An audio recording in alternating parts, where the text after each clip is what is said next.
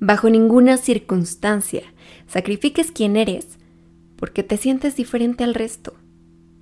Solo cambia de medio y terminarás por encontrar a otros como tú. Hola, mi nombre es Alejandra y amo leer. Cuando termino un buen libro, solo puedo pensar en correr y contar todo sobre él. Estás en De haberlo leído antes, un podcast en el que te platico sobre cosas que leo y te invito a reflexionar sobre ellas. Bienvenido.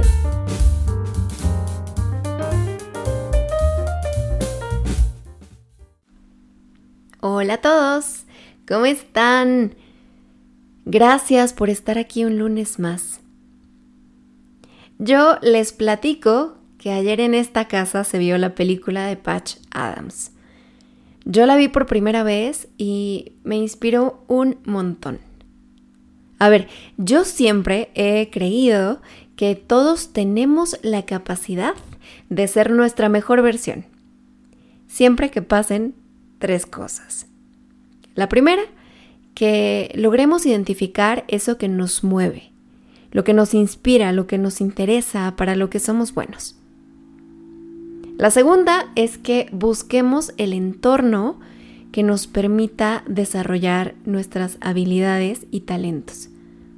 Que por cierto tiene que ver con el episodio pasado en el que hablábamos del concepto del terroir en la vinicultura. Y bueno, la tercera, que nos rodemos de personas afines a nuestros intereses. Cuando digo personas afines, no hablo de que tengan que pensar exactamente como nosotros, pero sí que enriquezcan nuestras ideas, nuestras metas, lo que somos. Asumo que la mayoría de ustedes ya vio la película de Patch Adams y bueno, recordarán que Hunter es un hombre que se aferra a su sueño y que contagia a la gente que lo rodea de estas ganas de hacer el bien y de cuidar y de ayudar a otros. Y esta clínica que abre crece gracias a que empieza a formarse una comunidad de personas que están en la misma sintonía que Patch y que es gente que necesita ayuda y que está dispuesta a ayudar también. Y lo que se forma es una familia, gente que se nutre, que se ayuda, que se apoya, que están unos para los otros. Y bueno, pensando en esto, fui que eh, busqué este libro del que te quiero platicar hoy.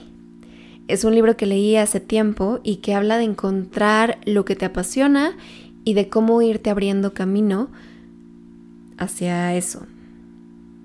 Este libro fue escrito por Ken Robinson en coautoría con Lu Aronica.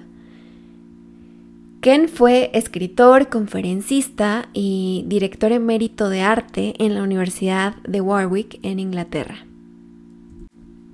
Además, un fun fact de este autor es que la reina Isabel II le dio el título honorífico de Sir que es un reconocimiento que se le da a personas destacadas en campos como el arte, la ciencia u otro, por haber hecho contribuciones positivas al Reino Unido.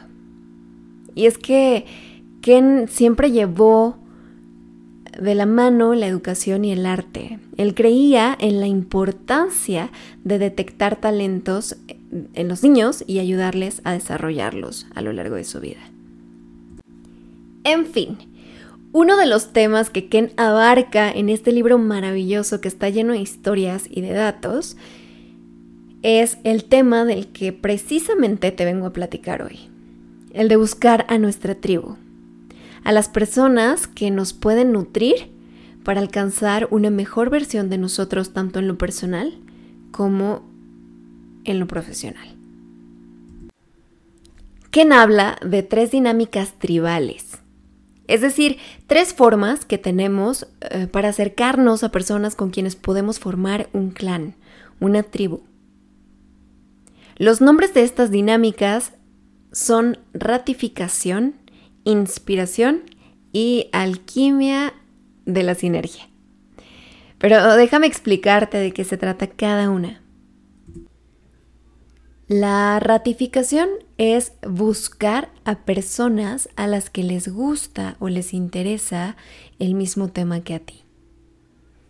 Es, por ejemplo, si te atrae la escritura, que te inscribas a una página donde otros escritores amateurs publican sus borradores o que abras un blog para que puedas saber cuál es la opinión de tu estilo, de tus historias, de personas que están interesadas en lo mismo que tú. Porque si te limitas a publicarlo en Instagram, probablemente los comentarios que recibas no sean tan bien intencionados o tan útiles o prácticos como los que pueden darte personas que están en la misma sintonía, que les interesa el tema de la escritura tanto como a ti.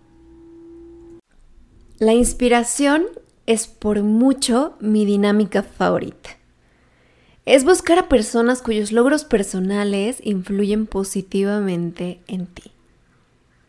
Es esa persona que te inspira porque te gusta cómo piensa, cómo actúa, cómo habla, porque sus éxitos mueven algo dentro de ti, te dan ganas de aprender de él o de ella. Es ese amigo que cuando lo ves piensas, qué padre que alcanzó su meta porque yo vi cuánto esfuerzo puso ahí.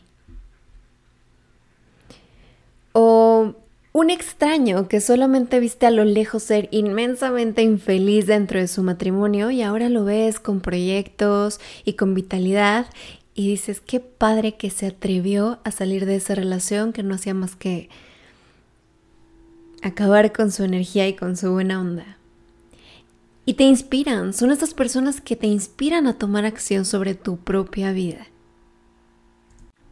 Te inspiran a hacer cambios, te inspiran a cuestionarte, te inspiran a acercarte y preguntarles cómo le hiciste. Aquí cabe platicarte un pedacito de la historia de un personaje muy conocido, Pablo Picasso. El arte de Picasso pasó por distintas etapas a lo largo de su vida. Tres de estas etapas son conocidas como el periodo azul, que sucedió entre 1901 y 1904, el periodo rosa, que fue de 1904 a 1906, y por último el periodo negro. Y estos periodos, como yo lo veo, forman parte de la evolución de su estilo, de un proceso por el que todos atravesamos para reconocer quiénes somos en realidad. A ver, no quiero decir que cada uno de nosotros tengamos etapas de melancolía y de, y de bohemia, ni mucho menos. Estoy diciendo que las experiencias van forjando nuestro carácter y van determinando cuáles son nuestras prioridades y cuáles son nuestros objetivos y van dirigiendo nuestras decisiones hacia un lugar en particular. Nos vamos formando conforme vivimos ciertas cosas en la vida, a eso me refiero. Y bueno, regresando al tema de Picasso, te quiero platicar brevemente de qué se trataron estas etapas que vivió. Resulta que durante el periodo azul, Pablo Picasso estaba atravesando un momento muy triste y reflejaba toda esta tristeza y melancolía en sus obras. Así es que pintaba en tonalidades sobre todo azules. Incluso los títulos de sus obras de ese entonces son tristes. Un par de ellas, y te las digo por si quieres buscarlas, son La tragedia, que dicen que representa a dos vidas adultas desperdiciadas y que el niño está ahí simbolizando la última esperanza. Y la obra de El viejo guitarrista, que vas a ver que es un hombre extremadamente delgado, con la ropa rasgada, la cabeza agachada y que parece que sostiene la guitarra con lo último que le queda de fuerzas. Durante el periodo rosa, que viene después del azul, Picasso empezó a utilizar colores cálidos como el propio rosa y el rojo o el amarillo, y aquí reflejaba su interés por la ternura, la feminidad, la vida bohemia y la vida circense también. Dos obras representativas de esta época, también te las digo por si te da curiosidad verlas, son La familia de Saltimbanquis, que muestra una familia como circense del lado izquierdo y a una mujer del otro lado, y La familia del Arlequín, que muestra a un arlequín y otra vez a una mujer que después es una figura que se presenta en, sus obras continuamente. Y por último está el periodo negro, también conocido como el periodo de la influencia africana, que fue su último pasito antes del cubismo. Resulta que Picasso descubrió las máscaras ceremoniales de la cultura dogón y quedó fascinado. Esto de la cultura dogón viene de un grupo étnico africano con creencias religiosas animistas. O sea, que creen que todo lo que hay en la naturaleza tiene espíritu. Todo. Animales, árboles, rocas, todo y conviven con los espíritus en los que creen a través de rituales, de ofrendas y otras prácticas religiosas. Y bueno, la cultura Dogon diseña estas máscaras para representar a sus deidades. Y cuando Picasso vio estas máscaras, algo se despertó en él. Así es que empezó a pintar combinando su estilo de las épocas anteriores con esta última influencia. Creó entonces esta obra llamada Las señoritas de Aviñón, un cuadro donde aparecen cinco mujeres desnudas con formas poco definidas, más bien geométricas, y dos de ellas tienen máscara en lugar de cara. En ese momento la obra fue criticada por muchos artistas porque no entendían cuál era el nuevo rumbo que estaba tomando el arte de Picasso. Pero esa obra y algunas otras de George Braque son los pininos de lo que hoy conocemos como cubismo. Así es que, al final, qué bueno que esos pintores tuvieron el valor de mostrar algo diferente ¿Por qué es eso, no? Requiere de cierto grado de valentía mostrarnos diferentes a lo que es aceptado porque es común. Al final, lo que yo quería poner sobre la mesa con contarte todo este rollo de Picasso es que a pesar de que él pudo sentirse incómodo por ser diferente, por sentirse atraído por corrientes diferentes a las comunes, al final siguió a su instinto y a su inspiración y después de algunos años en los que fue rechazado por otros artistas porque no lo entendían, su estilo de arte fue reconocido terminó por encontrarse con otros afines a él. Así es que Pienso que si algo nos inspira, deberíamos de atenderlo, de ir a esos lugares y de rodearnos de esas personas a quienes admiramos por alguna razón. Voy a cerrar este episodio con la tercera dinámica tribal, que es la alquimia de la sinergia. Esta es el efecto que tiene un buen trabajo en equipo. Es decir, cuando el resultado de unir los talentos de varias personas es mucho mejor que lo que pudieran haber logrado solas. El álbum The Kind of Blue de Miles Davis es un ejemplo perfecto de esta dinámica, pues resulta que solo una de las canciones de todo el álbum fue grabada dos veces. Todas las demás son improvisaciones. Y si las escuchas, no lo parecen. Por eso hay quienes llaman a los músicos que grabaron este álbum el Dream Team del jazz, el equipo soñado del jazz, porque sus talentos individuales son de por sí enormes, pero juntos hicieron esta maravilla.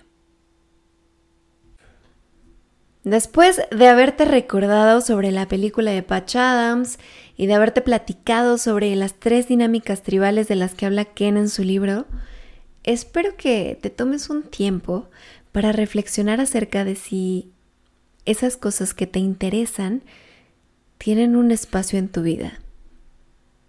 ¿Te has dado, por ejemplo, la oportunidad de unirte a grupos, clubes, comunidades con personas que compartan tus intereses y tus pasiones? ¿Qué tan frecuentemente te acercas a personas o ideas que te inspiran? ¿Qué tanto contribuyes a proyectos que te interesan y en los que crees? Porque es ahí donde puedes encontrar a tu tribu, gente afín a ti, gente con la que puedes colaborar para generar nuevas y mejores ideas. Y quién sabe, igual y hasta un nuevo movimiento de arte.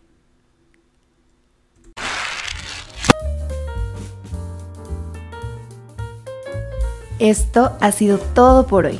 Me encantó compartir contigo. Si tienes algún libro del que te gustaría que habláramos, escríbeme.